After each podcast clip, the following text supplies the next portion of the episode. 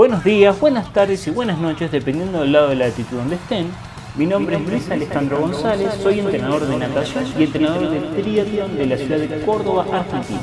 Sean todos bienvenidos a mi proyecto personal, AG Entrenamiento, en donde intentamos crear un espacio de intercambio de ideas, debates, entrevistas a otros profesionales sobre diferentes temáticas, expresar ideas y tratar de compartir la experiencia que uno va aprendiendo en el campo con la intención de abrir nuevos caminos para los demás. El foco y el alma de este podcast es devolver un poco de lo mucho que a mí me han dado todos estos años y llamar al debate enriquecedor.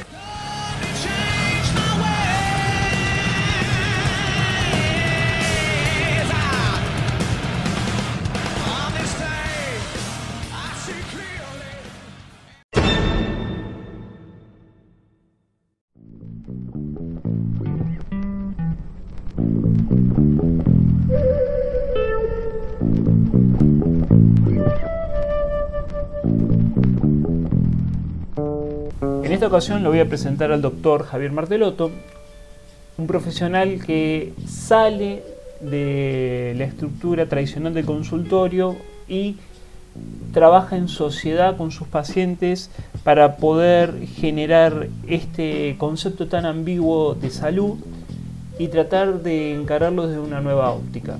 Así que los voy a dejar con él, que él tiene muy buena capacidad para presentarse a sí mismo. Espero que lo disfruten. Muchas gracias por invitarme a participar de este podcast. Mi nombre es Javier Martelotto, soy médico y les quiero contar a lo que me dedico. En 2007, mi rol como médico tuvo un giro de 180 grados por cuestiones personales y desde ese momento ocupó mucho tiempo y espacio en mi cabeza el tratar de definir qué es la salud y cómo preservarla, potenciarla o mejorarla. Siempre consideré que como médico me prepararon para atender a personas con algún tipo de dificultad, poder hacer diagnósticos y tratar esas patologías. No tengo recuerdos de que alguien me haya enseñado o que hayamos, le hayamos dedicado el tiempo que correspondía o que se merecía el poder tratar a personas aparentemente sanas. Cuando uno habla de salud, uno no debería solamente hablar de la ausencia de la enfermedad, porque si uno define la salud como ausencia de enfermedad, entra en una definición en círculo, sin salida, que aporta muy poco. Cuando uno habla de salud, debería hablar de un bienestar físico, mental y emocional. Ese bienestar es el resultado de una serie de factores de esa persona en función de su entorno. Por lo tanto, cuando un paciente eh, me busca, generalmente, no siempre, me vienen a buscar porque están necesitando mejorar algún aspecto de este estado de salud. Soy un convencido de que si uno analiza los factores que preservan, potencian o mejoran nuestro estado de salud, los analiza en cada individuo y los interviene, puede lograr con pequeños gestos grandes cambios a largo plazo. Cuando hablamos de los factores que, que modifican o los factores que determinan esa salud o ese estado de salud, me gusta hacer foco en tres y después uno puede analizar o, o, o subdividirlos o subclasificarlos, pero básicamente son tres. La alimentación, el movimiento, el movimiento en la forma más pura de, de relacionarnos con el entorno desde el aspecto físico y el descanso. Si uno habla de alimentarse, moverse, descansar y volver a empezar, si uno repite ese ciclo de la manera más simple y sin generar ruidos en nuestro estado, podemos lograr un estado de salud y bienestar físico, mental y social eh, como el que muchos quisieran generar. Cuando hablamos de alimentación, siempre trato de que en la primera entrevista entiendan el concepto de que no existe una regla general, que mientras más uno estudia la nutrición, más se da cuenta de que debería ser una intervención donde me gusta usar esta palabra, donde se negocie con el individuo aspectos de su, de su vida cotidiana e incorporar ese alimento en su rutina de una manera práctica, simple y que genere resultados. Con la actividad física o el movimiento pasa lo mismo. Uno debe incorporarla de una manera simple que tenga un, formato más lúdico de juego que genere una sensación de, goce y que no, no lo sienta o lo perciba el individuo como una imposición o eh, una indicación, sino que no que sea algo, como les decía, algo que genere goce. Eh, que no genere estrés, que no que no sea algo impuesto. Eh, se ha desarrollado mucho la actividad física con formatos bajo estrés y se ha demostrado que eso no suma y en muchas situaciones resta. En el descanso pasa algo parecido, se habla mucho del descanso, se ha analizado el descanso del individuo desde, desde hace millones de años y también planteó el mismo concepto de buscar eh, situaciones simples que se puedan reproducir para que el individuo pueda lograr descansar, sobre todo la estructura mental. Lo importante de estos procesos es poder definir su estado de inicio, es decir, cuando uno conoce a una persona es definir su estado actual, poder definir objetivos y poder acompañar a los individuos en ese camino con variables objetivas, médicas y variables subjetivas de respuesta de ese individuo al estímulo propuesto. Entonces de esa manera uno puede avanzar en un proyecto donde puede, como les digo, ir evaluando estos, estos parámetros objetivos y saber si la intervención eh, está generando ese efecto buscado. Es importantísimo, sobre todo en los tiempos que corren, es importantísimo que los médicos hagamos foco en encontrar ese estado de salud, de bienestar físico, mental y social del individuo o del paciente que tenemos en el frente y que hagamos mucho foco en acciones que generen preservar, potenciar y mejorar ese estado de salud. Tenemos que hacer un gran esfuerzo para no caer en la cuestión simple de la normalidad. Básicamente la normalidad la definimos en función del entorno. Entonces, por ahí, en situaciones donde el entorno está complejo o es complejo, caemos en esta cuestión simple de desviar esa normalidad. Por eso, uno debería tomarse el tiempo necesario para poder interpretar en esta relación médico-paciente, interpretar el estado de ese individuo y a dónde quiere ir ese individuo. Aunque siempre estemos en parámetros o rangos de salud. Yo soy un convencido y me, me gusta dedicarle mucho tiempo a personas que para la medicina están en un estado de salud, pero que necesiten o tengan ganas de mejorarla.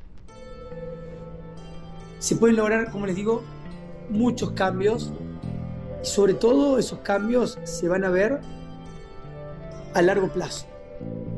Es muy gratificante como profesional ver adolescentes o adultos jóvenes con esta inquietud. Esto de me siento bien, estoy sano, pero quiero estar mejor. ¿Por qué es gratificante? Porque siento que interviniendo estas personas en este momento de su vida se pueden lograr efectos positivos en sus 40, en sus 50, en sus 60 años. Al mismo tiempo, en personas de 40, 50 o 60 años, que también se encuentren en un buen estado de salud o bienestar, potenciarlo y mejorarlo para poder llegar a, ancianos de la mejor manera posible. Yo creo que es materia o tema de, de, otros, de otros podcasts o de, otras charlas, eh, meternos en lo que es la alimentación o el movimiento o el descanso. Pero quédense con la idea de que no hay recetas magistrales. Es, una, es un, un aspecto de la medicina donde es muy difícil eh, masificar la prescripción y, es, un, es un área donde, como les dije al principio, uno debería sentarse con el, con el paciente, escucharlo y en conjunto como un equipo plantear un esquema de trabajo específico. En estos más de 15 años que, que me dedico a esto, por la experiencia, eh, he llegado a la conclusión de que mientras más estudio, más me doy cuenta de que cada individuo necesita ser escuchado y tratado como individuo único, lo cual lleva mucho tiempo y energía.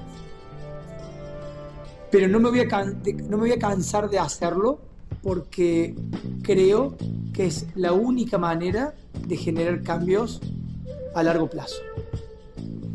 Está muy de moda decir que hay que cambiar hábitos, el estilo de vida saludable,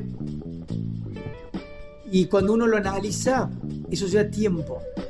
Y generalmente la gente se desmotiva en el proceso, porque lleva tiempo.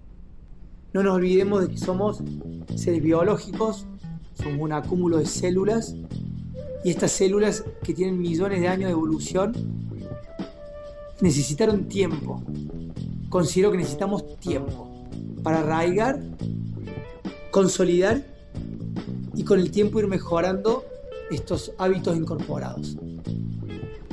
En un mundo donde todo tiende a ser tecnológico, donde buscamos que nuestros artefactos respondan de una manera rápida y precisa, nosotros seguimos siendo estos seres biológicos. Entonces, lo tratemos como tal. Quiero que quede claro también que como individuos tenemos que saber en, qué momento estamos para poder intervenir estos tres pilares, alimentación, movimiento y descanso, y que cada uno va a tener una indicación. No es lo mismo un atleta, proyecto olímpico, y no es lo mismo un sedentario, una persona con muy poco movimiento. Tampoco es lo mismo una persona con un proyecto nutricional que lo saca de la media y no es lo mismo una persona con un proyecto nutricional que está en la media y tampoco es lo mismo una persona que su entorno o su situación social le exige poco descanso que la persona que puede tener la posibilidad de mucho descanso. Por lo tanto, los invito a que en el futuro podamos desarrollar cada una de estas tres estos tres pilares y poder hablar un poco sobre cada uno de ellos. Espero que le haya servido esta charla, que en definitiva es, como les dije, es empezar a hablar un poco de lo que es la salud y cómo con cuestiones muy simples podemos preservarla, potenciarla o mejorarla. Ale, de nuevo, muchísimas gracias por invitarme. Eh, vos más que nadie sabes que, este no es mi perfil, pero eh, en estos últimos años eh, estoy buscando la forma de cómo lograr alcanzar la mayor cantidad de personas con este concepto y poder ayudarlos. Bueno, considero que esta es una herramienta muy importante y por eso te agradezco la posibilidad que me das de poder acceder a más personas y cuenten conmigo para ayudarlos a, empezar este camino de, buscar mejorarnos como individuos, que la verdad es que es, hermoso. Gracias a todos por, por este espacio y, y nos vemos en la próxima. Que tengan un buen día.